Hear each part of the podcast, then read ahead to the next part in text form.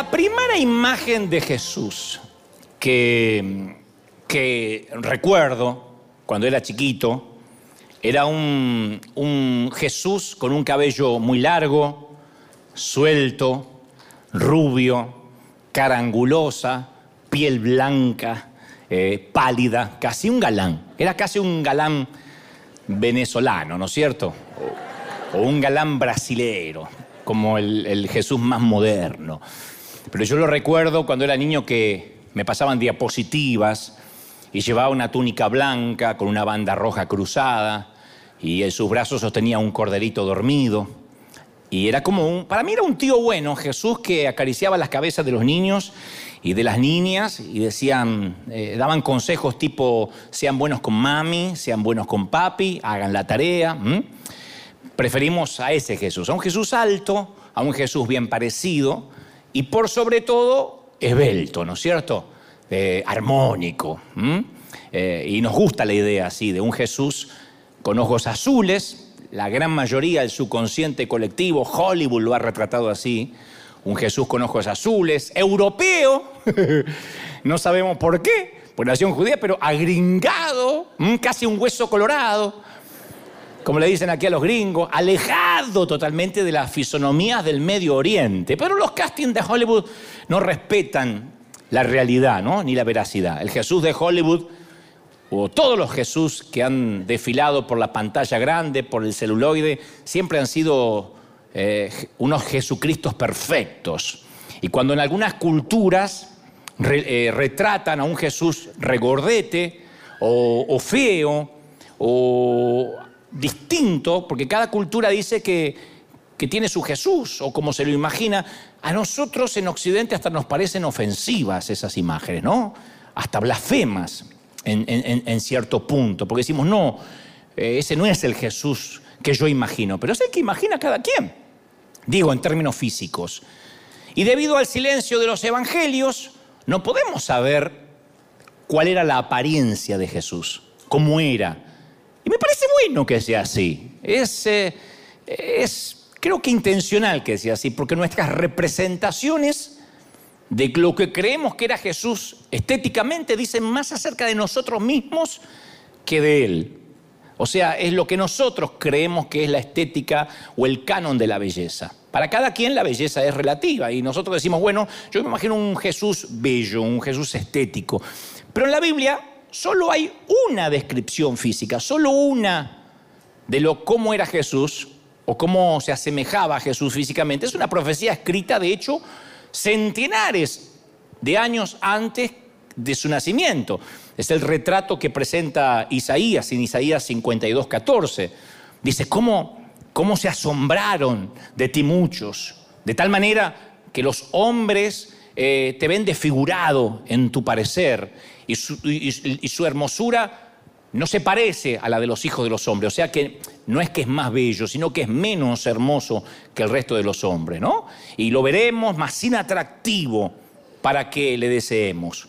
Dice Isaías, despreciado y desechado de los hombres, varón de dolores, experimentado en quebranto. Eso es lo único que se asemeja a cómo bien pudo haber sido estéticamente el Señor. Y hay una plétora hay un crisol de imágenes de bien cómo pudo haber sido Jesús. La figura central es como la mayoría cree, los arqueólogos, los historiadores creen que era Jesús eh, debido a la fisonomía de la época. El de la izquierda y el de la derecha eran los de Hollywood, los que algunos que decidieron que así bien podía ser, la Iglesia Católica aportó lo suyo, algunas visiones, algunos sueños, pero todo es relativo. La cosa es que en Jesús no hubo ningún brillo sobrenatural. Juan el Bautista admitió que nunca hubiera reconocido que era él si no hubiese sido por una revelación divina. O sea, que no es que lo vio y dijo, tiene que ser él, mira qué carisma, mira, mira qué porte, qué caballero. No lo hubiese reconocido, era uno más.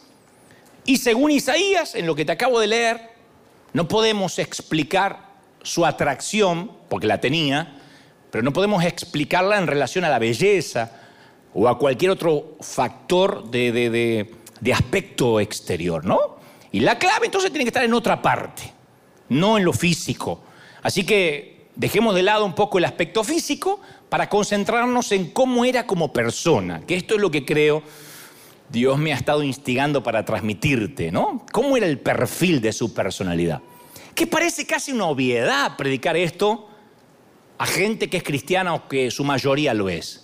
Pues todo el mundo dice, bueno, ya sabemos, me conozco los evangelios, vi las películas. Y aquí es donde muchos prefieren a un Cristo conforme a su imagen y semejanza, así como hablamos de la estética. Yo te digo, imagina que Jesús camina contigo de la mano y cada uno va a tener una imagen del Jesús. algunos se le va a imaginar como cualquiera de estas figuras que acabamos de mostrar, otros diferentes, pero cada uno tiene su imagen. Algunos, para algunos Jesús se parece a alguien que conocen o que conocieron, pero eso tiene que ver, insisto, con el aspecto físico. Cuando hablamos de su personalidad, también nos imaginamos a veces erróneamente cómo podría ser Jesús. Por la religión, por el entorno, por lo que nos dijeron. Para mí, cuando ya fui adolescente, dejé de ver a Jesús como aquel tío bueno que acariciaba a los niños, cargaba un corderito y daba consejo a que nos portáramos bien. Cuando fui adolescente, según el entorno en el que me crié, ya Jesús pasó a ser alguien que me decía, no mires a las mujeres, no tomes vino, no bailes, no mires fútbol, aléjate de los teletubbies, de los pitufos. Es como que Jesús estaba muy interesado en lo que yo veía en la tele, ¿no? Pero Jesús no es nada parecido, ni lo fue a lo que nos han dicho. De allí la frase que rescato de todos estos mensajes durante la pandemia es ver a Jesús, leer la Biblia, con ojos qué? Nuevos, o sea, con sorpresa, con asombro, ¿no? Entonces lo primero que yo rescato, ayer haciendo una suerte de, búsqueda, ¿no? De arqueología bíblica, es que los contemporáneos de Jesús, quienes convivían con él, lo conocían o se había ganado una reputación para con ellos de un bebedor de vino y un glotón. ¿Quién es Jesús? Ah, ese bebedor de vino, o sea, un borrachito. Nosotros decimos, no, sí, un bebedor de vino es eso porque la mayoría bebía vino. Pero al hacer énfasis en que Jesús era un bebedor de vino, no es que era un borrachito, a ver si nos entendemos. Era la reputación por la cual lo conocían muchos, por lo cual lo subestimaban. Ah, es el borrachito ese que anda. Cada vez que lo vemos, te saca una foto en Instagram brindando con alguien. si no es Malbec argentino, mendocino, bendecido y ungido, es un tequila mexicano, pero lo que sea. Los que poseían autoridad ¿no? Eh, religiosa o política, lo consideraban un perturbador, lo consideraban una amenaza para la paz, un tipo que, que no les hacía bien que caminara por las calles. Ni ánimo de compararme, lejos de eso, para mí me trae a la memoria que seguro que le habrá pasado a muchos ministros cuando teníamos todo armado para ir a Cuba y me dieron la visa en Cuba y entonces estábamos todos armados, teníamos la gira que vamos a hacer por la isla, por todo, y luego me llega una carta de la isla que decían que yo era un peligro para el régimen. ¡Yo! Dice, es un peligro para el régimen castrista. Así fue lo que pusieron en el papel, puesto que habían visto los videos y decían que, que como se agolpaba mucha gente, yo podía hablar en contra de la dictadura o del régimen de la isla, ¿no? Bueno, salvando las distancias, digo, eso es lo que consideraban de Jesús. Un tipo que es peligroso, hay que verlo de cerca. Y lo más sorprendente es que ni el más agnóstico, ni el más ateo en ese tiempo, ni ahora, lo puede ignorar. No hay nadie que pueda ignorar a Jesús. No puede ignorar al Buda, puede ignorar a Mahoma, a Confucio, pero no se puede ignorar a Jesús. Porque cada vez que alguien mira su celular cada mañana, crea o no crea, lo que está haciendo es reconocer implícitamente que su nacimiento dividió la historia, porque la fecha que aparece en el celular tiene que ver con el nacimiento de Jesús. Entonces, todo lo que haya sucedido en este planeta entra en la categoría de antes de Cristo o después de Cristo. ¿Lo creas o no lo creas? No dice antes de Simón Bolívar y después de Simón Bolívar. Antes de Ronaldo y después de Ronaldo. Dice antes de Cristo y después de Cristo.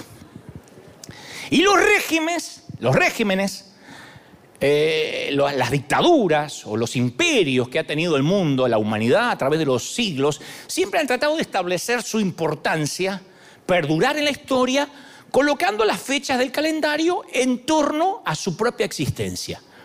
Antes de Jesús, claro. Los emperadores romanos fechaban la historia de acuerdo a los años de su reinado. o desde la fundación de Roma. Desde ahí se medía el mundo. Desde que se fundó Roma para adelante. Era antes de Roma y después de Roma. Hasta de hecho San Lucas registró el comienzo de su ministerio en ese entonces, porque Jesús todavía no había ido a la cruz, registró el inicio de su ministerio según el calendario romano, para que se sepa cuándo había empezado. Dice Lucas, en el año 15 del reinado de Tiberio César. Así empieza. La provincia de Judea. Herodes era tetrarca de Galilea, de Iturea, de Taconile y Lisañas de Alibene. Uno dice, ¿qué cuerno está hablando? Está diciendo, este está el día. Pero hoy, cada vez que miramos un calendario o le ponemos fecha a un cheque, recordamos implícitamente esa vida breve que llegó a ser la línea divisoria de la historia, nos guste o no nos guste, cada vez que abrimos un periódico. Y hasta el día después de la muerte, que algunos dirían, bueno, después que se murió, este, la marca va a desaparecer. No, hasta el día después de la muerte, la marca que dejó en el mundo, uno pensaba que iba a desaparecer rápido y no fue así. Porque por lo general, cuando alguien muere, cuando un celebrity muere, cuando alguien, un premio Nobel, un, no sé, alguien famoso muere, el impacto que ejercía en el mundo o que ejerce en el mundo empieza a desaparecer con el correr del tiempo. No hay una vida tal que el correr del tiempo no pueda transformar en algo nebuloso. En algunas décadas más, ya nadie se va a acordar quién era Steve Jobs. Nuestros nietos no van a saber quién es. No, no van a saber quién es Maradona, John Lennon, Kobe Bryant, Michael Jackson. No van a tener idea. ¿Quién es Michael Jackson? ¿Qué sé yo? Uno que bailaba thriller. ¿Qué? No van a tener la menor idea. No era ni blanco, ni negro, ni mujer, ni hombre, ni chico, ni grande. Era Dios. No, Michael Jackson. Entonces, nuestros nietos se preguntarán, ¿quiénes fueron capaz? Pero, y quizá medios aburridos, abúlicos, escuchen un poco una crónica, un repaso, una historia en la escuela de uno de estos personajes. El día que murieron Alejandro Magno. César Augusto, eh, Napoleón, Sócrates, la reputación de cada uno era enorme. Cuando Jesús murió, parecía que todo su movimiento era moribundo, que nadie más se iba a acordar de él, era diminuto todo lo que geográficamente había logrado para empezar. Era diminuto, era chiquitito, no era enorme. Cuando se murió un César, se enteraba el mundo conocido de la época. Cuando se murió Jesús, no se enteró casi nadie. Grandes hombres trataron además de esto de alcanzar la inmortalidad, porque querían morir y dejar su nombre en alguna ciudad. Decían, bueno, cuando me muera la ciudad va a llevar mi nombre, como Roma en favor de, o en honor a Rómulo y Remo. El mundo antiguo estaba repleto de ciudades. Alejandro tenía Alejandría, para que cuando se muera, como que yo ponga Dantelandia, para que cuando yo me muera. Me voy a, Dantelandia, ¿no? César denominó Cesarea para tener su ciudad. Y mientras que Jesús vivió acá, no tuvo no solo ninguna ciudad a su nombre, sino que no tenía un lugar donde dormir, no tenía hogar. Los famosos tratan de preservar su legado, si no pueden ponerle nombre a una ciudad, porque tampoco todo el mundo no es jefe de Estado, dándole su nombre a otros. Esa costumbre que habían los abuelos de antes, ¿no es cierto? Que algunos pobres nietos o hijos fueron maldecidos con esos nombres. Berrotunio. ¿Por qué me pusieron así? Porque así se llamaba el abuelo, Agapito. Bueno, perdonen todos los Agapitos, pero... Es como hacerle bullying cuando nace. Eh, De verdad, yo conocí a alguien que llamaba Diadif. Diadif González. Porque le ponían por el nombre del calendario, que era peor. Diadif, porque la mamá no entendió que era Día de los Difuntos. Diadif.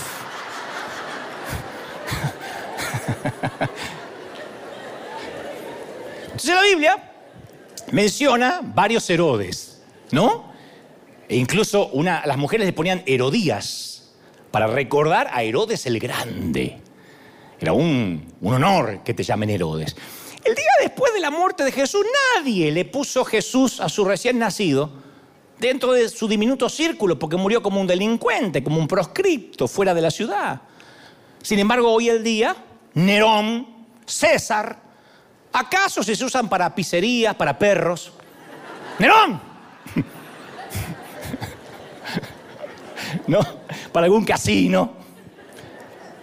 Pero los nombres de los que están escritos en el libro de la vida de Jesús viven para siempre y tienen la vida eterna con Él. ¿Sí o no?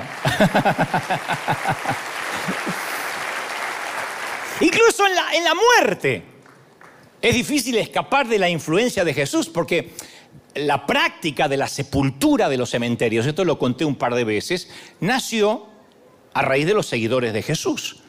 Antes, antes no se hacían ni funerales y los cementerios nunca estaban en una ciudad, mucho menos convivían con una iglesia, por eso existía la necrópolis la ciudad de los muertos, que estaba fuera de la ciudad, porque creían que todo lo que tenía que ver con los muertos, con lo pútrido, con lo cadavérico, era diabólico, era inmundo, ¿no? Entonces la palabra cementerio procede de una palabra griega que dice lugar para dormir o lugar para esperar.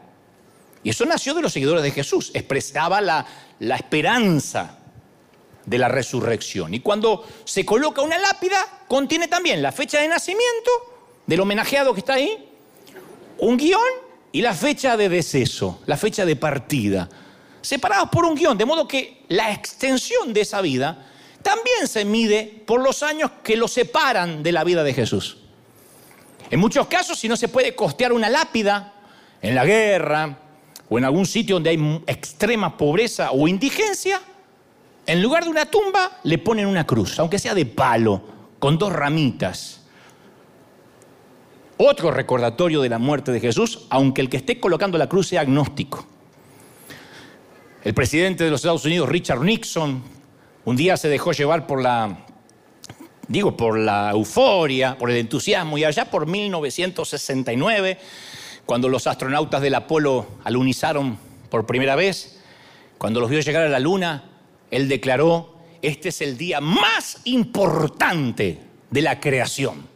El día más importante quedará en los anales de la historia como el día más importante hasta que Billy Graham, que era asesor del presidente, le recordó acerca de la muerte de Jesús. Que nadie iba a fechar una tumba respecto a la primera vez que el hombre pisó la luna. Y según la historia, Graham tenía razón, porque este Galileo, que durante toda su vida, su corta vida, habló a mucho menos gente que los estadios que colmó Graham, cambió el mundo para siempre. Y es imposible sacárselo de encima, es imposible ignorarlo. Entonces, gracias a él, hasta se considera a los niños de manera diferente. Porque a los niños no se les daba, no se los bautizaba, no se les daba nombre. Bueno, no es que se los bautizaba, no se les daba nombre. Porque luego se, instauró el bautismo en la iglesia católica. Pero no se daba nombre hasta el octavo día. De hecho, Jesús le pusieron nombre al octavo día. Hasta ese momento, era legal poder matar al recién nacido. Por eso no estaba obligado nadie a darle nombre hasta el octavo día. Podía dejarlo a la intemperie para que muriera, sin que sea un crimen, ¿eh? especialmente si tenía alguna deformidad, si tenía algún problema mental, o era del sexo no deseado, querían un varón y vino una niña, se la dejaba morir. Si iban a anotarlo al octavo día es porque estaban seguros, habían pensado ocho días si se iban a quedar con el niño o no. Mm, más que un aborto es un asesinato, literalmente. Bueno, el aborto también lo es, pero esto es un asesinato mansalva. Y Jesús cambió eso, porque esta costumbre cambió debido a un grupo de personas, seguidoras de Jesús, que dijo, dejad a los niños venir a mí, no se lo impidáis, de ellos es el reino de los cielos. Oh, pensábamos que era material de descarte, decían, hasta Jesús.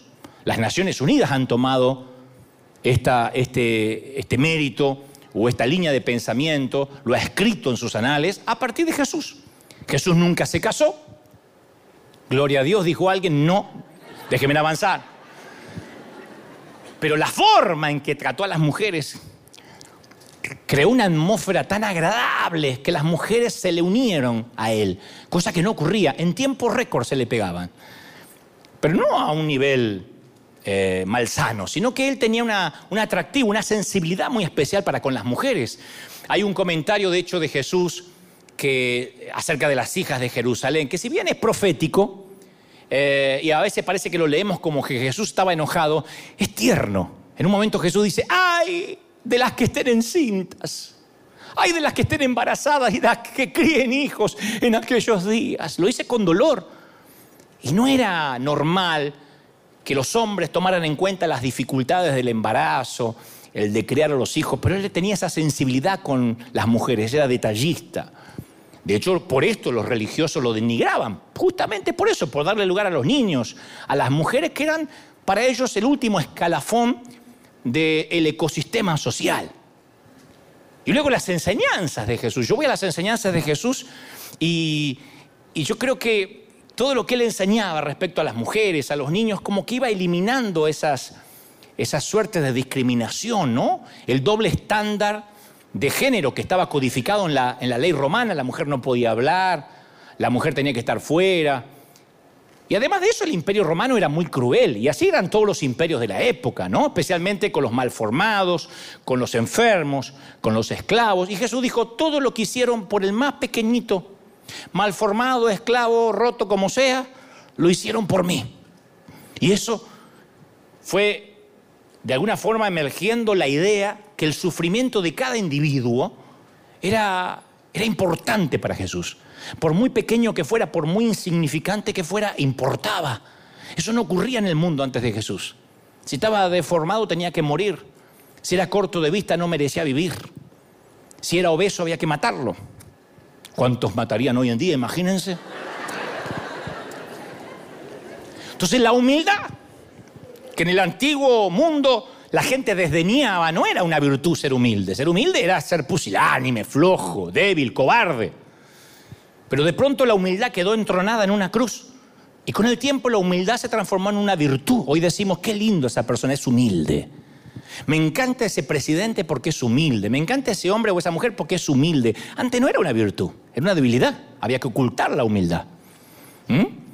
Antes de Jesús se consideraba la venganza, ojo por ojo, diente por diente, ayuda a tus amigos y castiga a tus enemigos. Era la manera de sentirse validado, me vengué. Y cuando viene Jesús, el hecho de perdonar es visto como algo digno de amor, de caballerosidad, de ser una dama, de saber perdonar, de olvidar. Entonces el perdón dejó de percibirse como una debilidad también y pasó a ser un acto de, belleza moral. Por eso decimos, no puedo creer que fulano perdonó a fulano. No puedo creer que le otorgaron perdón. La gracia empezó a emerger como una virtud. Y todo eso porque Jesús fue hombre, independientemente del aspecto físico que tenía, fue hombre en el sentido práctico de la palabra. Etimológicamente fue hombre. Ahora usted dice, sí, ya sé que fue hombre, pero también fue Dios. No, él cuando fue hombre, fue hombre. Porque Job que era el más caradura de todos los profetas, porque los profetas cuando, cuando, cuando se enojaban con Dios, a veces lo retaban a él. O sea, lo desafiaban como diciendo, bueno, tú eres Dios, tú no estás acá abajo, ¿no? ¿Qué sabes tú? Job fue el más caradura, llegó a decirle de manera descarada, tú no sabes cómo son las cosas aquí. que ocasionó un debate con Jesús, con, Dios. Tú no sabes cómo son las cosas aquí. Y le dice Job, ¿tienes tú acaso ojos de carne? Fíjate el tipo. Era medio argentino Job, pitulante, ¿no? Le dice, ¿tienes tú ojos de carne? ¿Ves tú como el hombre acaso? Y bueno, las respuestas de Dios nos hicieron esperar. Pero Dios vivió 33 años confinado al planeta Tierra. Jesús vino a conocer en persona el dolor, no que se lo contaran. Y cuando vino no vino lejos de las tierras polvorientas de las que Job había sufrido. Vino a la tierra confinado como hombre y yo creo que esas palabras retumbaron en los oídos de Dios. ¿Tienes acaso tus ojos de carne? Sí, lo voy a tener por 33 años. Voy a pasar todo lo que ustedes pasan. Dios lo tuvo por un tiempo. Pero volviendo a los evangelios, que esto es lo que más me interesa, se va a poner fascinante, a mí me sorprende que los escritores, desde, que era chiquito, ¿eh? me sorprendió siempre que los escritores pasan por alto el 90% de su vida. Hay tanto para contar. ¿Qué sé yo qué hacía en la carpintería? ¿Cómo fabricaba los muebles? Si fabricó una casa. Si le reclamaron algún día por una silla chueca. No sé, qué tomaba, qué comía.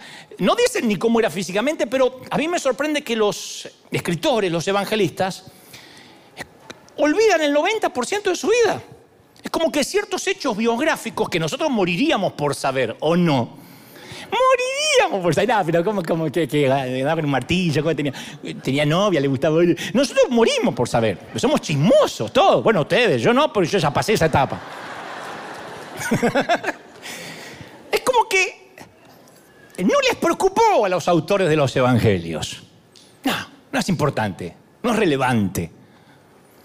El credo de los apóstoles pasa apresuradamente por su vida, comienza con su nacimiento, ¡pum! Hay una cosita nomás en la adolescencia y después salta al momento que se va a bautizar y tiene 30 años y va a comenzar el ministerio. Y ahí lo sigue hasta su posterior muerte y resurrección y ascensión al cielo. ¿Qué sucedió entre el intervalo entre el nacimiento y el sufrimiento bajo Poncio Pilato? ¿Qué pasó con José, el padrastro? Porque no era el padre biológico José. ¿Qué pasó? Bueno, se supone que murió porque no apareció nunca más. ¿Cuándo murió? ¿Por qué no dicen cuándo murió? ¿Sufrió? ¿Lloró Jesús? Eh, ¿De qué se murió? ¿Lo atropelló un carro? ¿Le agarró un infarto? No sé. Por alguna razón, todo lo que Jesús dijo o hizo en 30 años en la tierra queda descartado como un tema menor, no al lugar, no es relevante. Así que no chismen, porque esto, ay, ¿de qué va a hablar de Jesús oculto? ¿Qué descubrió? no importa eso. Es como que Jesús mismo prefiere, prefirió ese misterio. Como si dijera hasta el día de hoy, examíname, conóceme, investigame, supone, presume. ¿Mm? Y no nos da luz respecto a ese tiempo. Y yo fui descubriendo de a poquito, al leer la Biblia con ojos nuevos, especialmente durante esta pandemia, que Jesús se parece muy poco a esos dibujos que me pasaban en diapositivas desde la escuela dominical. Y menos que menos al Jesús de las películas. El de ahora, el brasilero que parece un, galán, nada que ver. A mí me parecía, el de las películas parecía siempre un hippie enajenado de la vida, casi medio drogado, así como que viviendo en, un estado zen, casi en el nirvana, haciendo uh, paz y amor, la peace. Ahora, ¿no? como un robot entre los seres humanos. En esas películas, yo vi todas. Desde la de Franco Sefirelli, la primera, a Jesús de Nazaret, a Rey de Reyes, todas las películas que se, en Semana Santa pasaban en Argentina en blanco y negro. Y siempre Jesús, con el cabello hacia el viento, con un pequeño ventilador que le daba de frente, peinado con eh, shampoo y ceramidas. Recita sus enseñanzas con monotonía abúlico, con desidia, sin emoción, ¿no? Pasa por la vida en esas películas como un personaje tranquilo, en medio siempre de un reparto de extras que están todos neuróticos, agitados, y él camina así en el medio. Nada lo altera, distribuye sabiduría eh, en cantidades mesuradas, uniformes, ecuánimes. Siempre en las películas habla susurrando, hay 5.000, 10.000 personas y él dice, bienaventurados los pobres, porque de ellos. Yo estaría, ¿qué? ¿Bienaventurados qué? ¿Bienaventurados qué? Yo estaría, porque el tercero ya no escucha. No fue hasta que fui a la Biblia con ojos nuevos y dije, a ver, Señor, muéstrame de vuelta, porque a veces uno cuando lleva años en este peregrinar cristiano dice, yo ya no estoy para leer los del Nuevo Testamento, yo ya me conozco la Biblia de memoria. Y ahí cuando los ojos se cansan, cuando lo sagrado se vuelve común. Como cuando un pastor dice, yo ya no estoy para adorar, que adoren los otros. A mí llámame a la hora de la prédica y mientras voy a tomar un cafecito ahí atrás, a la hora de predicar salgo. Ya, ya no estoy para adorar. Cuando uno cree que llega a un nivel que ya no necesita aquello que alguna vez le sirvió, se vuelve ignorante, necio en su propia opinión. Entonces a veces uno dice, no, que voy a leer los evangelios, yo, yo soy más bien de sofonías. ni sabe dónde está, pero lo dice como para decir, mira qué, qué teológico que soy. Y cuando uno va a la Biblia con ojos nuevos y le dice, Espíritu Santo, dime quién eras. Yo se lo dije. Quiero que me digas quién era. No quiero quedarme ni con las fotos de niño, ni con las de adolescente. Dime quién eras, cómo eras, cómo es tu perfil. O cómo fue tu perfil mientras que caminabas acá. Y yo descubrí que para comenzar, para comenzar era mucho menos manso. Mucho menos manso de lo que los retratos lo han pintado. La obstinación lo frustraba. La santurronería, ¡ay! lo sacaba de quicio. La fe sencilla lo conmovía. Y era mucho más espontáneo que una persona promedio, que cualquier hombre promedio del día de hoy. Era espontáneo, era auténtico. Más leo de Jesús, más difícil me resulta encasillarlo. Ah, ah, se ve que es colérico, ah, se ve que es flemático, ah, se ve... No, no puedo encasillarlo.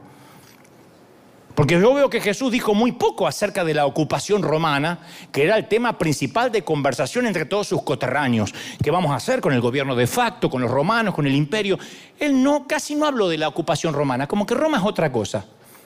Alguna vez si alguien tiene tiempo vaya a ver, solo es Roma, un mensaje que está allí, que predicamos durante la pandemia. Él decía, eso es Roma. Mi reino no tiene que ver con Roma. Pero sin embargo toma un látigo y arroja del templo judío a los mercaderes, pasando por las normas, por encima de las normas de Roma. Insistió en que se obedeciera la ley de Moisés. Hablaremos de esto en otro momento. Él dijo, yo quiero que se obedezca la ley, yo no he venido para abogar la ley. Sin embargo, se lo acusaba que no seguía las leyes de Moisés. Esas mismas leyes que él decía, sí, está buena. Él decía, no, no las siga. Él no las está siguiendo, lo acusaban. Podía sentir profunda simpatía por un extraño, un centurión, que era un tipo del gobierno eh, dictatorial. Pero de repente le podía decir a su mejor amigo, quítate de mí, Satanás, quítate delante de mí, a Pedro. Mira si alguien me viene a saludar a mí, hola, Dante, ¿cómo estás? Satanás, te digo yo. Tenía ideas radicales acerca de los ricos, acerca de las prostitutas. Sin embargo, ambos grupos disfrutaban de su compañía. Los ricos y las prostitutas disfrutaban de estar con él. Un día parecía que los milagros fluían y no paraba de hacer milagros y al día siguiente su poder quedaba paralizado ante la falta de fe de la gente y no hacía ningún milagro. Evitó una vez que lo arrestaran de modo que los soldados que fueron a arrestarlo volvieron con las manos vacías diciendo, nadie, nadie ha hablado con la autoridad que habla este hombre. Y otra vez, otra vez, cuando supo que tenía que hacerlo, fue y se dejó arrestar voluntariamente. O sea, era un libre. Cuando hacía algo realmente milagroso, lo procuraba ocultar. Hay dos palabras que uno jamás podría adjudicarle a Jesús. Hay dos palabras que no sé por qué la iglesia siempre se las adjudica a Jesús y son dos palabras que nada tienen que ver con él. Es la antítesis, están las antípodas de lo que era Jesús. Aburrido y predecible. Ese será tu marido, pero no era Jesús. Aburrido y predecible. Entonces, ¿por qué la gente hemos domesticado semejante personalidad? ¿Por qué lo domesticamos? ¿Por qué lo pusimos así, todo rubio y europeo, como diciendo, bienaventurado, pobre? ¿Por qué lo pusimos como que eh, parece un Jesús antidepresivo? Como dijo un escritor, le han cortado las uñas al león de Judá. Lo han estereotipado, lo han adecuado para curas pálidos y ancianas piadosas. Para poner a Jesús en una cruz casi otra vez moribundo. Y uno dice, ay, que no se caiga otra vez, que no se caiga. No, Jesús fue un ser humano, un judío de Galilea, con nombre, con familia, una persona como otra cualquiera, pero a la vez diferente a todas las personas que habían vivido jamás. Y la iglesia le tomó siglos, por lo menos cinco o seis siglos, en debates si Jesús era como cualquiera o no, no, no, no, Jesús era diferente. Hay cuadros allí, pinturas apócrifas de Jesús transformando un gusano en mariposa o mariposa en gusano si estaba enojado, eh, haciendo que sus carritos volaran. No, no hay registro de que él haya echado mano a su divinidad antes de los 30 años. Pero para quienes fuimos educados en la iglesia, la balanza siempre se inclina. No, no, ¿cómo vas a decir que Jesús era alguien normal? Era diferente. Ahora, yo escuchaba, yo, yo, yo pensaba esto, escuchen, yo decía, claro, el padre de Cristo era celestial, su mamá era terrenal. Era una adolescente, una muchacha que queda embarazada por el Espíritu Santo, así que su papá era celestial y su mamá era terrenal. Ahora imagínate a Cristo explicando la diferencia entre su lado paterno y su lado materno, ¿no? Cuando dicen, ¿qué edad tenés? Mira, yo soy menor que mi madre, sí, lógico, pero tengo la misma edad que mi padre.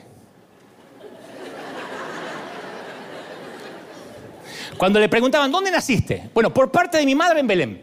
Por parte de mi padre he existido siempre. ¿Y dónde vives? Bueno, por parte de mi madre vivo en esa casita ahí en Nazaret. Por parte de mi padre soy dueño de la tierra, de todo lo que ves. Y he venido a visitar la tierra por algunos años. ¿No? ¿Y tenés alguna posesión, alguna tarjeta de crédito? No, no, por parte de mi madre tengo que pedir todo prestado. Por parte de mi padre soy el dueño del oro, de la plata, de las montañas, de todo lo que hay aquí, soy el dueño de todo. Y Jesús, vas a morir. Mira, por el lado de mi madre voy a morir en Jerusalén. Por el lado de mi padre voy a vivir por siempre. Entonces, como Jesús lo veía como, la gente lo veía como un hombre terrenal, pero como Cristo era el ungido de Dios. Entonces, él era el, Hijo de Dios. Esto es lo que a mí me sorprende, de esta personalidad abrumadora, atractiva, subyugante. Él era el Hijo de Dios, sin embargo, comía, bebía, como los demás hombres. Incluso se cansaba. Iba al baño. Se sentía solo, esta no es una energía. Eh, vivió como hombre. Y yo veo que en ocasiones él, leyendo la Biblia con ojos nuevos, se sentía como en casa acá en la tierra. Claro, tenía su, su, padrastro, su mami. En otras ocasiones se sentía lejos del hogar, porque sabía que él no, no, no, no era de aquí. Yo pienso en la única escena de la Biblia que sabemos algo de su adolescencia, entre ese punto, entre el nacimiento y su vida adulta, cuando desapareció en Jerusalén por tres días. ¿Sabes que se te cape un nene de 12 años por tres días? Sin internet, sin celular, sin Instagram. Tres días. Dice que su madre lo regañó. Hijo, ¿por qué nos hiciste esto? Creo que no le hace justicia. La madre habrá pegado un buen grito. Tampoco como las películas. Hijo, te buscábamos hace tres días. Pero la madre llegó histérica. Un ataque de nervios. ¡Ay, está! ¡Ay, Jesús, Jesús, Jesús!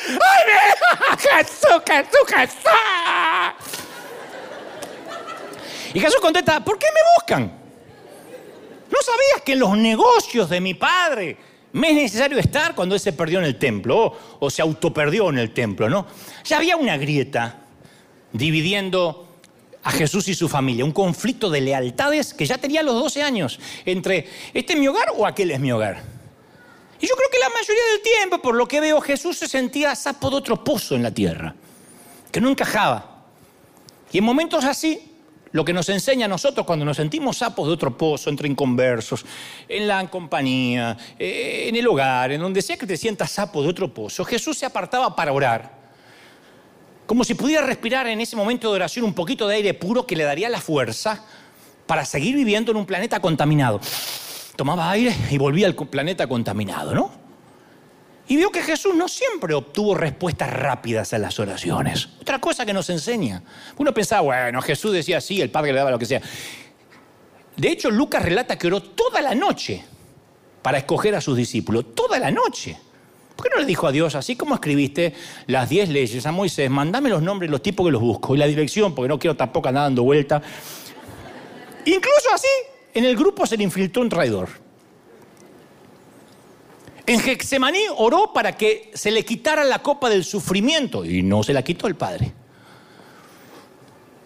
Y esa escena en el huerto presenta a Jesús lejos del hogar, pero resistiendo la tentación de liberarse, usando la ventaja de ser el Hijo de Dios.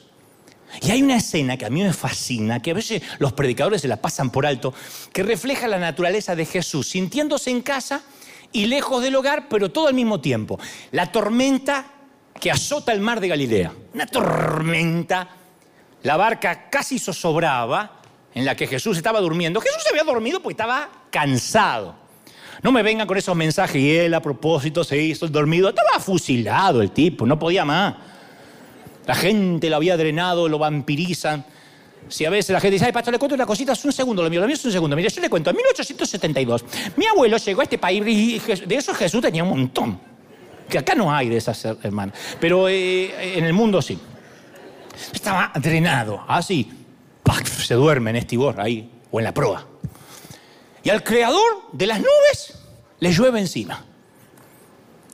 Al hacedor de estrellas siente el calor, siente la tormenta. El mismo Jesús que sudó bajo el sol palestino, está ahí soportando la tormenta porque está tan cansado pero cuando uno está tan cansado que uno puede andar en moto dentro de la habitación y uno dice, ya está. Tu hijo hace, ¡pa! ¡Me caí! No creo que sea grave, todavía tiene cerebro para gritar. Yo estoy durmiendo. Así estaba Jesús. Y se despierta molesto. Claro, cuando uno está muy cansado, se va a dormir y te despiertan a los 10 minutos, a los 15 minutos, a los 20 minutos, uno está molesto. Increpó al viento y al agua y le gritó, ¡Casa! Porque no es que le dijo como en las películas, emudece. Porque eso no lo escucha, entre el trueno no lo escucha ni la lluvia. No, dice que increpó y gritó, ¡Casa! ¡Enmudece! Con los pelos parados así, sacándose una lagaña.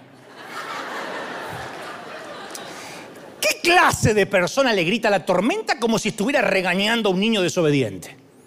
¡Silencio! ¡No se puede dormir! y el viento hace así, se retira y los truenos se meten para adentro. Pero no se puede dormir en el barco, che. Ese despliegue de poder ayuda a los discípulos a convencerse de que este no es como los demás hombres. ¿Quién puede regañar a la tormenta como si fuera un niño mal educado? Pero aún así, excepto eso, que una combinación de sentirse lejos del hogar o en casa, Jesús se sometió a las leyes naturales incluso cuando iban en contra de sus deseos. Si no, no hubiese dicho, si es posible, pasa de mí esta copa. Él hubiese dicho, no, si va contra mi deseo no se hace viviría y moriría según las leyes de la tierra. ¿Tienes ojos de carne? Dijo Job, te voy a tapar la jeta, Job. Voy a vivir y morir. Con ojos de carne, voy a seguir las leyes. ¿Mm? Y arriba, porque algunos creen que Jesús llegó como Terminator.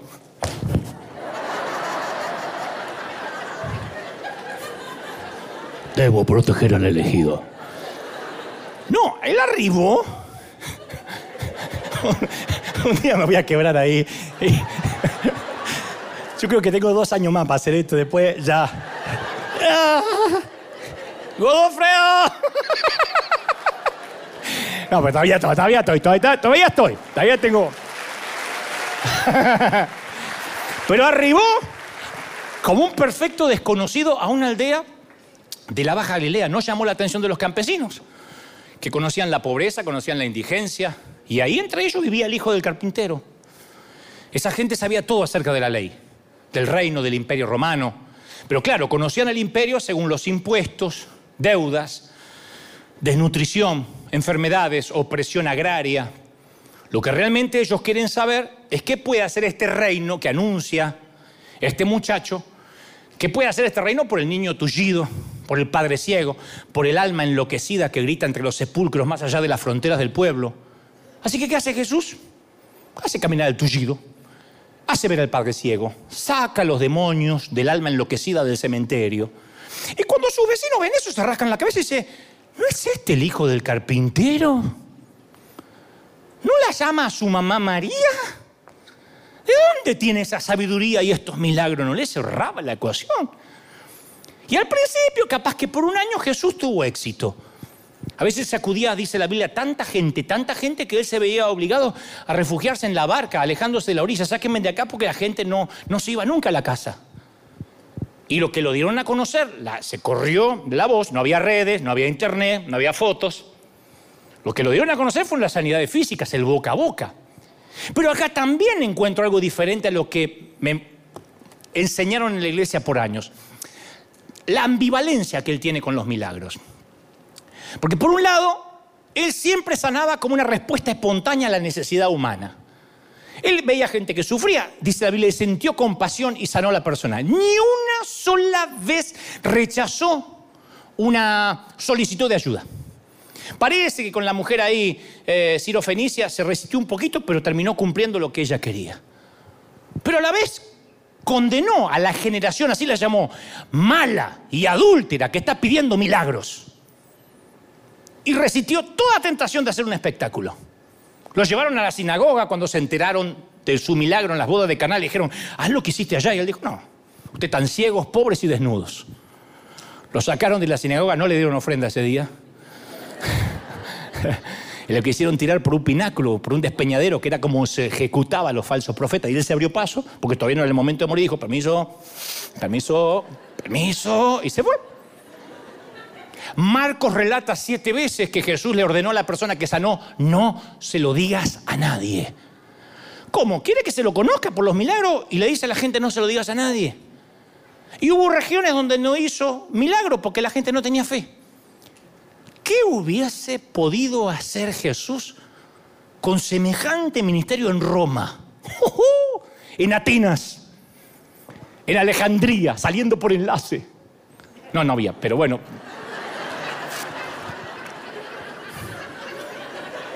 Esto sale al aire, ¿no? Sí, no importa. Los hermanos de Jesús le propusieron que por lo menos concentre su trabajo en Jerusalén, la capital de Israel. No, Jesús mismo prefirió mantenerse alejado del centro. A él no le gustaba estar ahí en la opinión pública. Él desconfiaba mucho de lo que te ponen like. Y pasó la mayor parte del tiempo en ciudades pequeñas, de poca importancia. Yo veo el estilo de Jesús y es muy diferente, no quiero hablar de otros, es muy diferente a mí, a nosotros, nuestras cruzadas, eh, los superclásicos, las noches de gloria, nuestros equipos modernos y las pantallas y que pasa a cantar Willard. Él no tenía eso.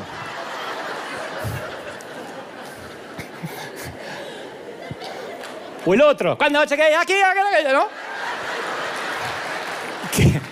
Después en casa le explican a los que no están acá mirando en vivo.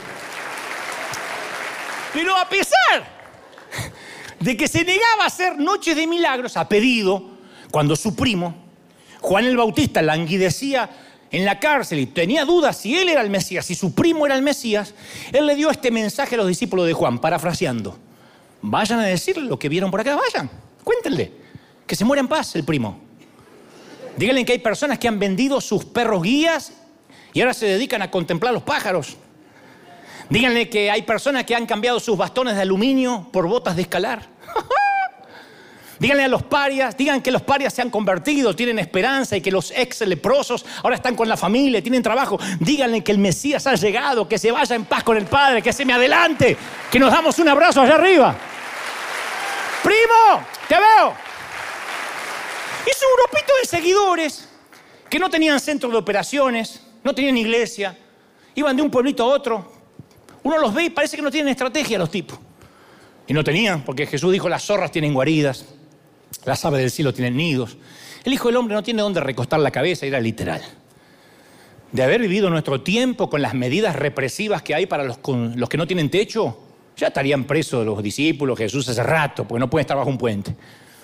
Y el grupo de Jesús funcionaba sin sede central, sin propiedad, sin comité, sin board, excepto un tesorero.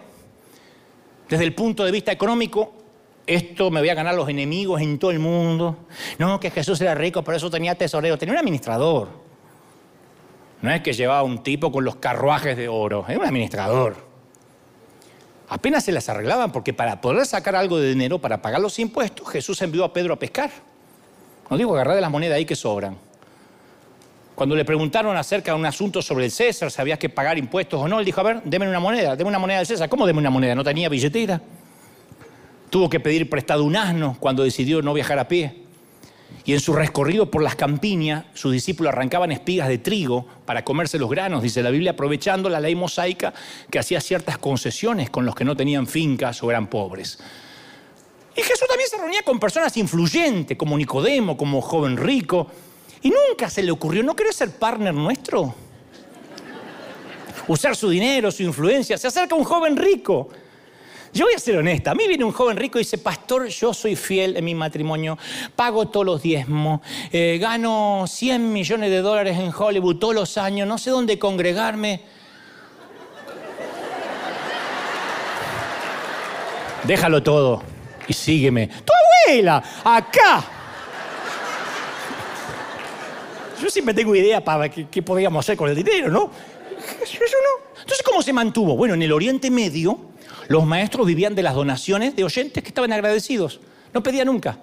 Lucas señala que algunas mujeres sanadas por Jesús, incluso la esposa del ministro de Finanzas de Herodes, ayudaban a mantenerlo. Y algunas de estas mujeres hacían un viaje peligroso el largo viaje de Galilea a Jerusalén para permanecer con Jesús junto a la cruz. Cuando los discípulos lo abandonaron, las mujeres estaban debajo de la cruz. Cosa que no pasaba nunca. Las mujeres con un rabino, las mujeres con un hombre que no conocen. Los discípulos salieron todos despavoridos como conejos asustados. Las mujeres estaban ahí. Y era un maestro. ¡Ah! Era genial. No me imagino a Jesús, aleluya, alabado sea el Cordero, cuánto está contento, bendito sea el Cordero. aleluya, digo, mm". no era así. Jesús impartía lecciones perdurables y respondía cosas espontáneas. ¿Saben cómo se armaban los mensajes de Jesús? Con preguntas. Uno le dice, ¿de cuál sería la esposa en la vida venidera una mujer que tuvo varios esposos? Fíjate vos la preocupación del tipo. Una mujer tuvo cinco maridos, ¿no? se muere. Allá arriba, ¿la mujer de quién? ¿Con quién va a tener? Qué buena está la fiesta, mamá. ¿Con quién? Otro, ¿es lícito pagar impuestos a autoridades romanas? Otro, ¿qué debo hacer para tener la vida eterna? Otro, ¿quién es el mayor Señor en el reino de los cielos? Otra, ¿cómo puedo nacer de vuelta siendo ya viejo? Yo me hubiese maravillado con las respuestas y las parábolas de Jesús, que se convirtió en su sello. Porque Jesús tenía una capacidad comunicativa, de dialéctica, que te metía verdades profundas mezcladas con la vida diaria para que no se te olviden. Una mujer insistente que agota la paciencia de un juez. Un rey que se lanza a la guerra sin planificación. Asaltan a un hombre lo dejan en el camino dándolo por muerto, una mujer que pierde una moneda y la busca como loca. Esa era la historia de Jesús. Describía lo que la vida lo rodeaba. Las parábolas sirvieron a sus propósitos porque a todo el mundo le gusta una anécdota, una buena historia. Y la capacidad de Jesús para contarla, para expresarse en una sociedad que era casi analfabeta, de campesinos, pescadores, a todo le caía la moneda. Cuando los escribas predicaban no entendían un cuerno lo que decían, como, pasa, como pasaba en ese entonces. Entonces, qué lástima que salimos a todo el mundo, después yo les contaría tanta... Pero como las anécdotas son más fáciles de recordar que los conceptos, que los esquemas, que las tesis, las parábolas ayudaban a conservar su mensaje. Y años después, cuando la gente recordaba sus enseñanzas, ¿te acordás la oveja perdida? ¿Te acordás? Claro, una cosa es hablar en términos etéreos, infinitos, de lo que es el amor de Dios. Y otra muy diferente, hablar de un papá desconsolado que todos los días sale al horizonte a ver si puede eh, divisar alguna señal del hijo descarriado. No se olvidaron nunca de esa historia. Porque Jesús estaba lleno de gracia y de verdad. ¿Alguien lo cree, sí o no? Dice Juan, lleno de gracia y de verdad.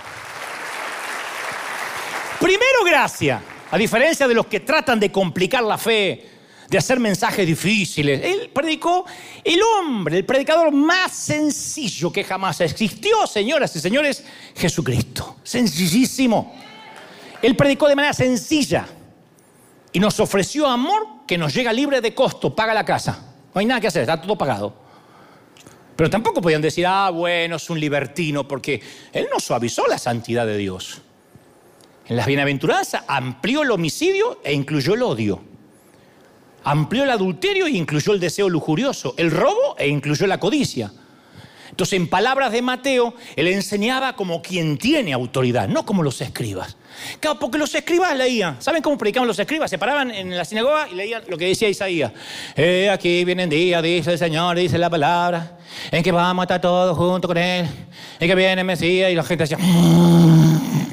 No daban opiniones personales. No podían. ¿Cómo van a dar una opinión personal?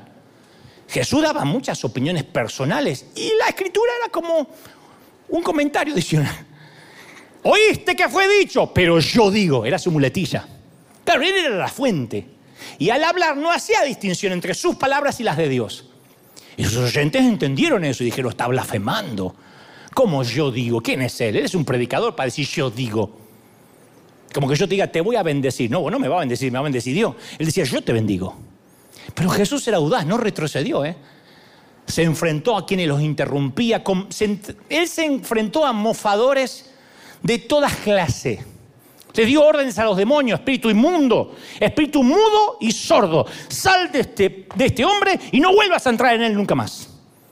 Y los demonios le decían el santo de Dios, el ungido de Dios. A mí me sorprende que los demonios nunca dudaron de quién era. Los religiosos sí. Los demonios decían, sí, señor, ya no, podemos ir a, los puercos. Si no es mucha molestia, gracias. Y se fueron. Él decía, yo soy el Padre. Y el Padre y yo somos uno. El Hijo y el Padre somos uno y tengo el poder de perdonar pecado. Oh, esa frase, por eso lo crucificaron. No tenían precedente, le trajo problemas.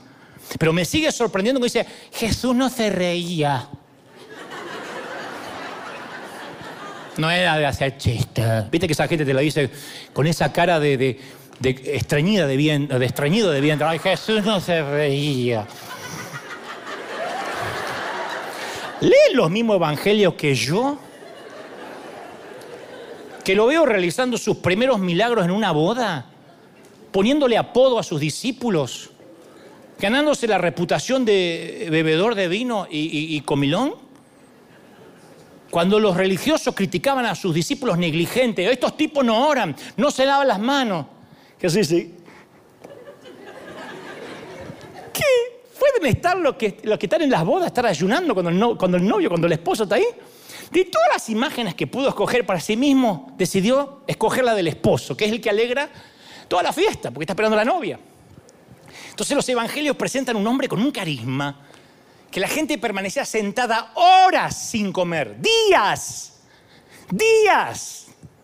Viste que en algunas iglesias están diciendo, ay, que me agarre el trancadero del, estacionamiento. ¡Ay, no! ¡Días!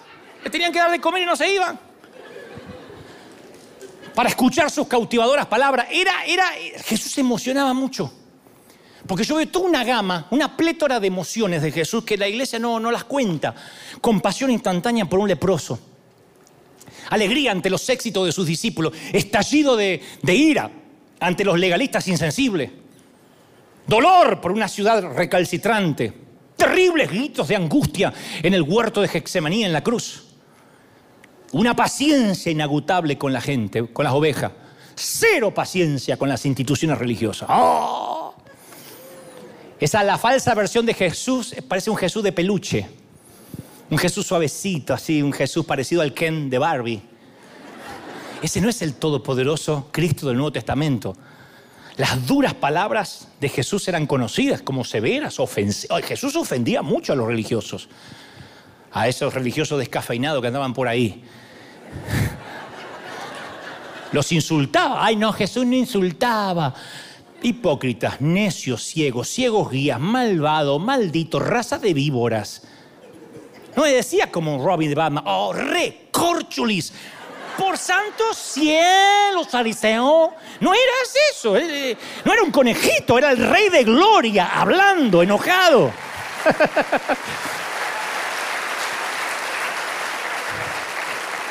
Hoy va a predicar Jesucristo en persona y aparece Cristo. No sigan el ejemplo de los fariseos, que dicen una cosa y hacen otra. Atan cargas pesadas en los hombros de los demás que ni ellos pueden soportar. Hipócritas. Las echan sobre los hombros de los demás y no los dejan llegar al cielo. Ni siquiera ellos pueden mover esas cargas con un dedo. Miserables. Todo lo hacen para que los vean a los señores. Y siembran del eneldo, del comino, vean mi diezmo, hello, Instagram. Y les gusta llevar en la frente y en los brazos versículos de las escrituras y ponerse borlas religiosas. Aspiran los mejores lugares en las comidas, en las sinagogas.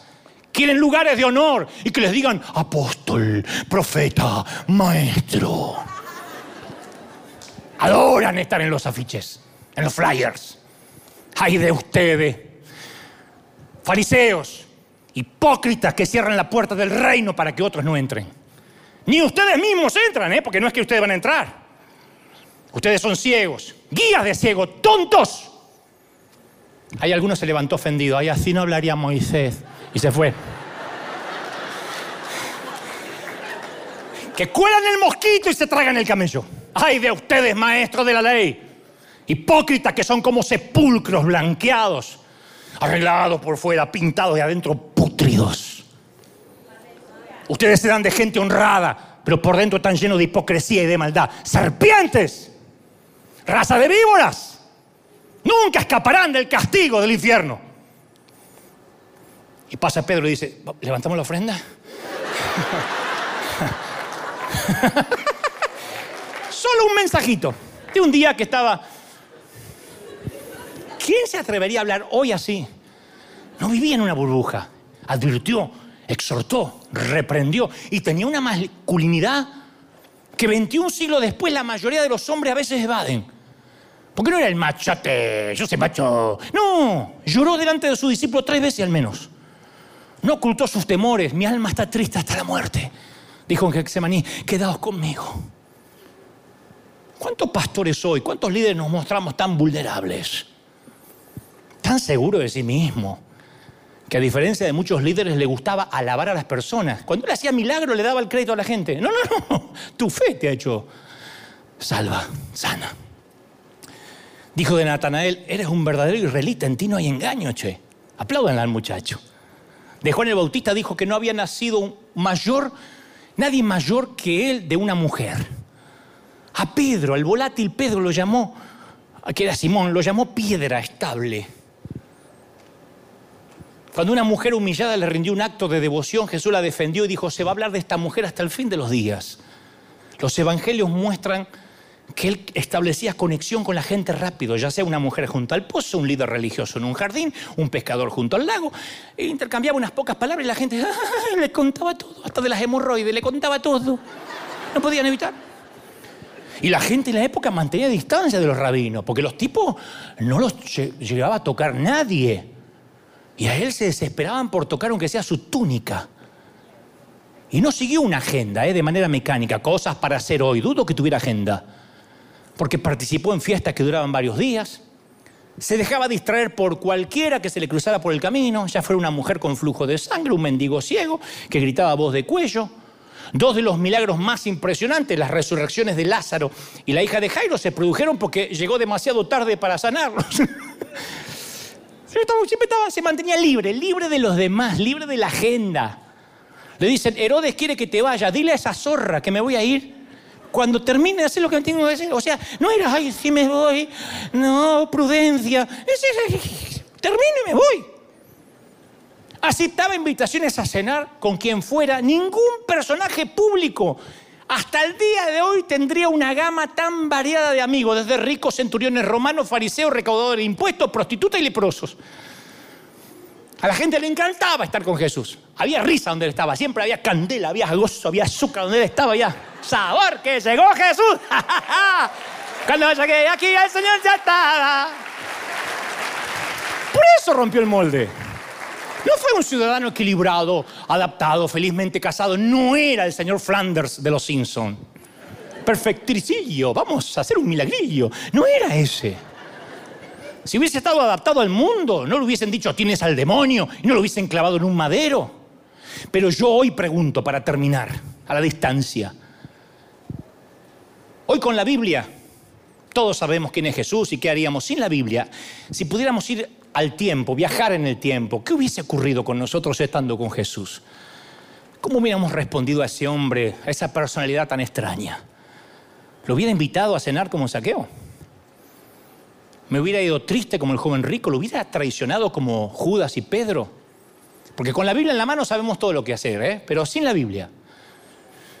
Y en los tiempos de Jesús, como ahora, había grupos diferentes que lo seguían, los más alejados, ¿viste? Los que vienen por los milagritos, hay una pandemia ya, ay, me voy, no, avísame cuando se vaya al Delta que vuelvo. Eso estaban ahí. Si hay una pandemia, quizás no vuelvan más o están ahí, están de lejos. Eh, ahí están los milagreros, los que vienen acá, ¿qué dan? ¿Mm? ¿Qué gano yo con venir a esta iglesia? ¿Regalan algo? ¿Cuánto hay que congregarse para que te den mueble? Bueno, ellos estaban ahí los patriotas judíos que esperaban una revuelta, ese tercer grupo. Después estaba el otro grupo, una centena, esos eran los periféricos, Jesús no, no le hacía caso a los que estaban en la periferia. Y después hay una centena que está cerca, que Jesús les elevaba el nivel de compromiso. Le decían, miren que no es fácil seguirme, ¿eh? miren que tienen que... Los ponían en una encrucijada, no pueden servir a dos señores. Olvídense del amor al dinero, ¿eh? Níguense a sí mismos, sirvan a otros, carguen su cruz. Carguen su cruz. Era una invitación a un, a un desfile de mártires, porque eso no era una metáfora. Los romanos acostumbraban a crucificar a los delincuentes a la vera del camino de Palestina para que los judíos supieran lo que le pasaba a los rebeldes. Él decía, tomen su cruz. Una procesión de mártires, a eso invitaba Jesús. Él decía, el que haya la vida, la perderá, y el que pierde su vida por causa de mí, la va a hallar. Y en el círculo más cerradito estaban los doce, que esto es lo que más me gusta. ¿Me aguantan unos minutos más, sí? Porque los dos decían, Señor, nosotros sí tomaremos la cruz. Y Jesús decía, ustedes no saben lo que piden. ¿Pueden ustedes beber del vaso que yo bebo? Sí podemos. Dijeron con ingenuidad. Y a diferencia de los rabinos, Jesús eligió, no se dejó elegir, eligió a los discípulos, ese tercer grupo íntimo. Era tal el magnetismo de Jesús. ¡Ah! Que con pocas frases persuasivas dejaban todos los tipos, familia, trabajo y lo seguían. Santiago y Juan, Pedro y Andrés, un par de, dos pares de hermanos, dejaron la pesca más milagrosa de su vida cuando los invitó, irónicamente, la pesca más grande. El día de pesca más grande les regaló Jesús dijo, déjenla, síganme. Y a mí me si me desconcierta Jesús, ni te imaginas los seguidores. Simón el Celote pertenece al grupo que se opone violentamente a Roma. Mateo, recaudador de impuestos, trabaja para las marionetas de Roma. No están entre sus discípulos ni José de Arimatea, ni Nicodemo, no hay gente muy inteligente ni muy rica. No sé qué tenían estos doce. Estaban rotos. Jesús quería estar con doce personas rotas. Es el rasgo más característico. ¿Sabe cuál es el rasgo más característico de los discípulos? Para mí, la estupidez. Jesús decía, ¿hasta cuándo voy a estar con ustedes? Nunca una madre dijo eso, ¿hasta cuándo te voy a tener que criar? Así estaba Jesús. ¿Hasta cuándo los voy a soportar? Peleaban quién iba a sentarse al lado de él. Lo exasperaban a Jesús. Terminaba un milagro y se preocupaban por el otro. Sí, alimentó cinco mil, pero hay que ver si puede alimentar cuatro mil, dijo un vago. Ay Dios, ¿de verdad? ¿Por qué invierte en ese grupo de perdedores? ¿Por qué ese Jesús oculto por la religión invertiría en gente como nosotros? Los evangelios dan una idea, dice, para que estuviesen con Él y para enviarlos a predicar. Pero es tierno que diga para que estuviesen con Él. Nunca ocultó su soledad Jesús. La familia lo dejó y Él escogió a sus amigos. No los llamaré siervos, los llamaré amigos. Compartió momentos de gozo, de dolor, los buscó en tiempo de necesidad. Ellos renunciaron a todo por Él y Él renunció a todo por ellos. Los amaba. Eran rotos. Cualquiera de nosotros somos mejores que cualquiera de esos doce. Pero el éxito de Jesús dependía de lo que esos doce tipos iban a hacer, o esos once después iban a hacer. Y Jesús no parece escoger a sus seguidores según el talento innato, lo perfecto que eran, los empoderó antes. No, eran gente común, que a veces se comportaban como adolescentes mal educados. Y yo no dejo de pensar que Jesús prefiere trabajar con reclutas que no prometen mucho. Me fascina eso. Porque en cierta ocasión, después de haberlos enviado a 72 de sus discípulos para, para que vayan y hagan cosas, no hay otro pasaje en las escrituras que muestren a Jesús tan exultante. Dice que vinieron y dijeron, wow, se nos sujetan los demonios. La gente se sabe. Jesús dice, bien. Te alabo, Padre, te alabo, Señor del cielo, porque escondiste estas cosas de los sabios y se lo revelaste a los niños. Sí, Padre, a ti te agradó y en cesta. Estaba feliz porque ellos habían logrado creerle.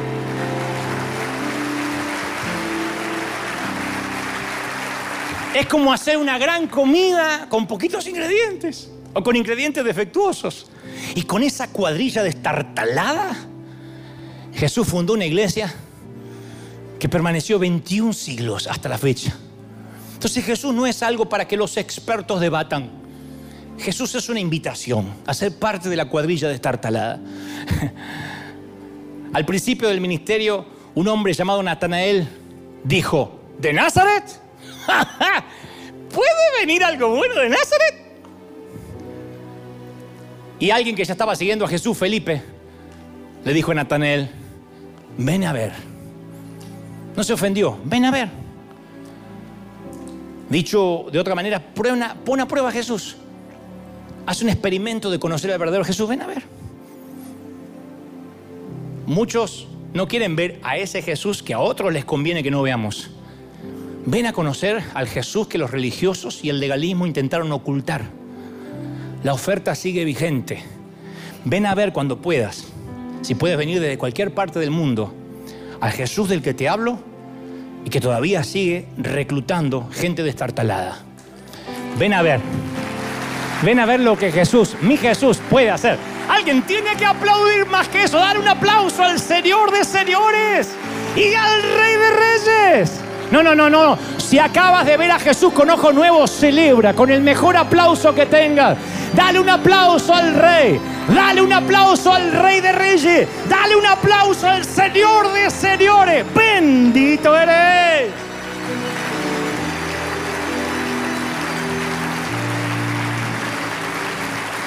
Mis queridos, no hay un solo día, y esto no es falsa humildad ni me voy a hacer el modesto, no hay un solo día hace treinta y tantos años que no le ofrezca mi renuncia indeclinable al Señor. Le digo, Señor, si ves que yo no estoy a la altura tú tienes gente más capacitada que yo. Y Él me responde, ¿quién te dijo que busco gente capacitada? No, no, pero yo no soy un hombre perfecto, es que no estoy buscando eso. Sí, sí, sí, pero yo no estoy a la altura, es que justamente no busco gente que esté a la altura. Busco a alguien que me crea, busco a alguien que me ame, que quiera estar conmigo, que llore conmigo, que se ría conmigo, que me ame con su corazón.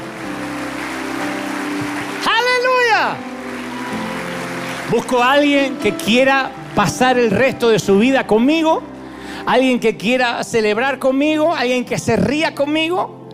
Y somos este escuadrón de búsqueda de gente destartalada, de gente rota, los que queremos estar con Él. Sí, Señor.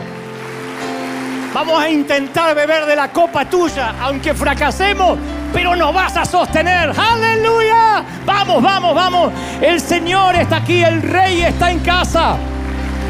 Bendito eres. Los que están por primera vez, los que quieren recibir a Cristo, y esta es una invitación para los que tienen a Cristo, pero al otro, a los que tienen con la banda roja, al Cristo que lleva corderitos o algunos de Hollywood, y dicen, no, yo quiero tener una relación con el Jesús real. Repite conmigo, en tu casa y aquí, di, Señor Jesús, te recibo como mi Salvador, quiero conocerte de verdad, que no me hablen de ti. Fuerte, revélate Dime cómo eres. Te amaré, Señor. Te amo, Señor. Gracias por amarme, por perdonar mis pecados, por ir a la cruz. Comienzo mi nueva vida. Amén y amén. Vamos, levante las manos, quiero orar por todos ahora. Padre, estoy orando por niños, jóvenes, ancianos y adultos. Estoy orando ahora por los que están en otras partes del mundo, en otras latitudes. Oro por los que están en Asia, África, América, Oceanía. Mirá, hay gente ahora recibiendo. Yo siento que el Espíritu Santo ha traído sello a estas palabras. Sella estas palabras. Espíritu Santo, sella ahora. Uy, la personalidad de Jesús te está trayendo, te está subyugando. Aleluya. Y hay una unción muy fuerte cuando exaltamos a Jesús. Habla de Jesús y el Espíritu Santo estará ahí. Habla de Jesús y la gloria llenará el lugar. La gloria llega a todos ahora, ya en las casas, en los hogares. Hay niños sintiendo ahora frente al televisor, frente al iPad, frente a los celulares. Impresionante, más, más, más, más, más. Gente recibiendo del norte, del sur, del este y del oeste. Se suelta la gloria. Mirá, mirá, mirá, mirá. Hay niños recibiendo a Cristo ahora corriendo, corriendo, corriendo, corriendo a sus manos. ¿Cómo no te va a amar el Señor si en sus manos te tiene esculpido, princesa? ¿Cómo no te voy a amar, dice Dios, si te tengo esculpido en mis manos, príncipe? Te ama el Señor. Te ama, campeón. Vamos, vamos, vamos, vamos. Allí en casa reciban el bautismo del Espíritu. Católicos, testigos de Jehová, musulmanes adventistas. ¡Wow! Ahora, ahora, iglesias reformados, adventistas, eh, bautistas, pentecostales, reciban. Reciban ahora. Oro por los queridos católicos, reciban a Cristo. Baja Dios del crucifijo y deja que entre en el corazón. Evangélicos, quita a Dios de los templos, donde lo encerraron hace tanto tiempo sácalo a las calles, al mercado. ¡Oh! Más, más, más, más. Es la gloria que lo llena todo. Momento a momento, minuto a minuto. Y crece la gloria de Dios. Y crece su gloria. Y crece su espíritu. Te ama el Señor. Te ama el Señor. Uy. Amén. Amén. Seas bendecido en el cuerpo, en el alma y en el espíritu. Que Dios te bendiga, que Dios te guarde y te vas con Jesús. ¿eh? Hasta la semana que viene. Chao, gente maravillosa. Buenos días.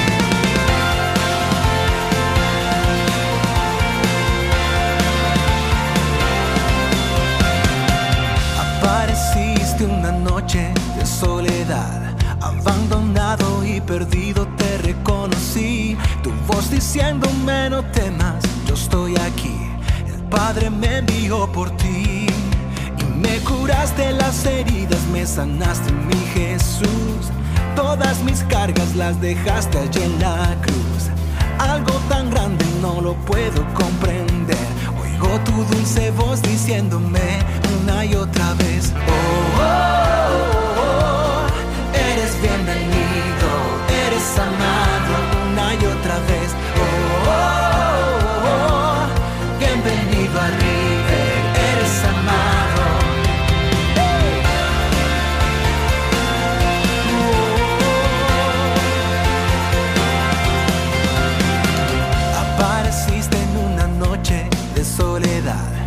abandonado y perdido te reconocí. Tu voz diciéndome no temas, estoy aquí. El Padre me envió por ti y me curaste las heridas, me sanaste mi Jesús. Todas mis cargas las dejaste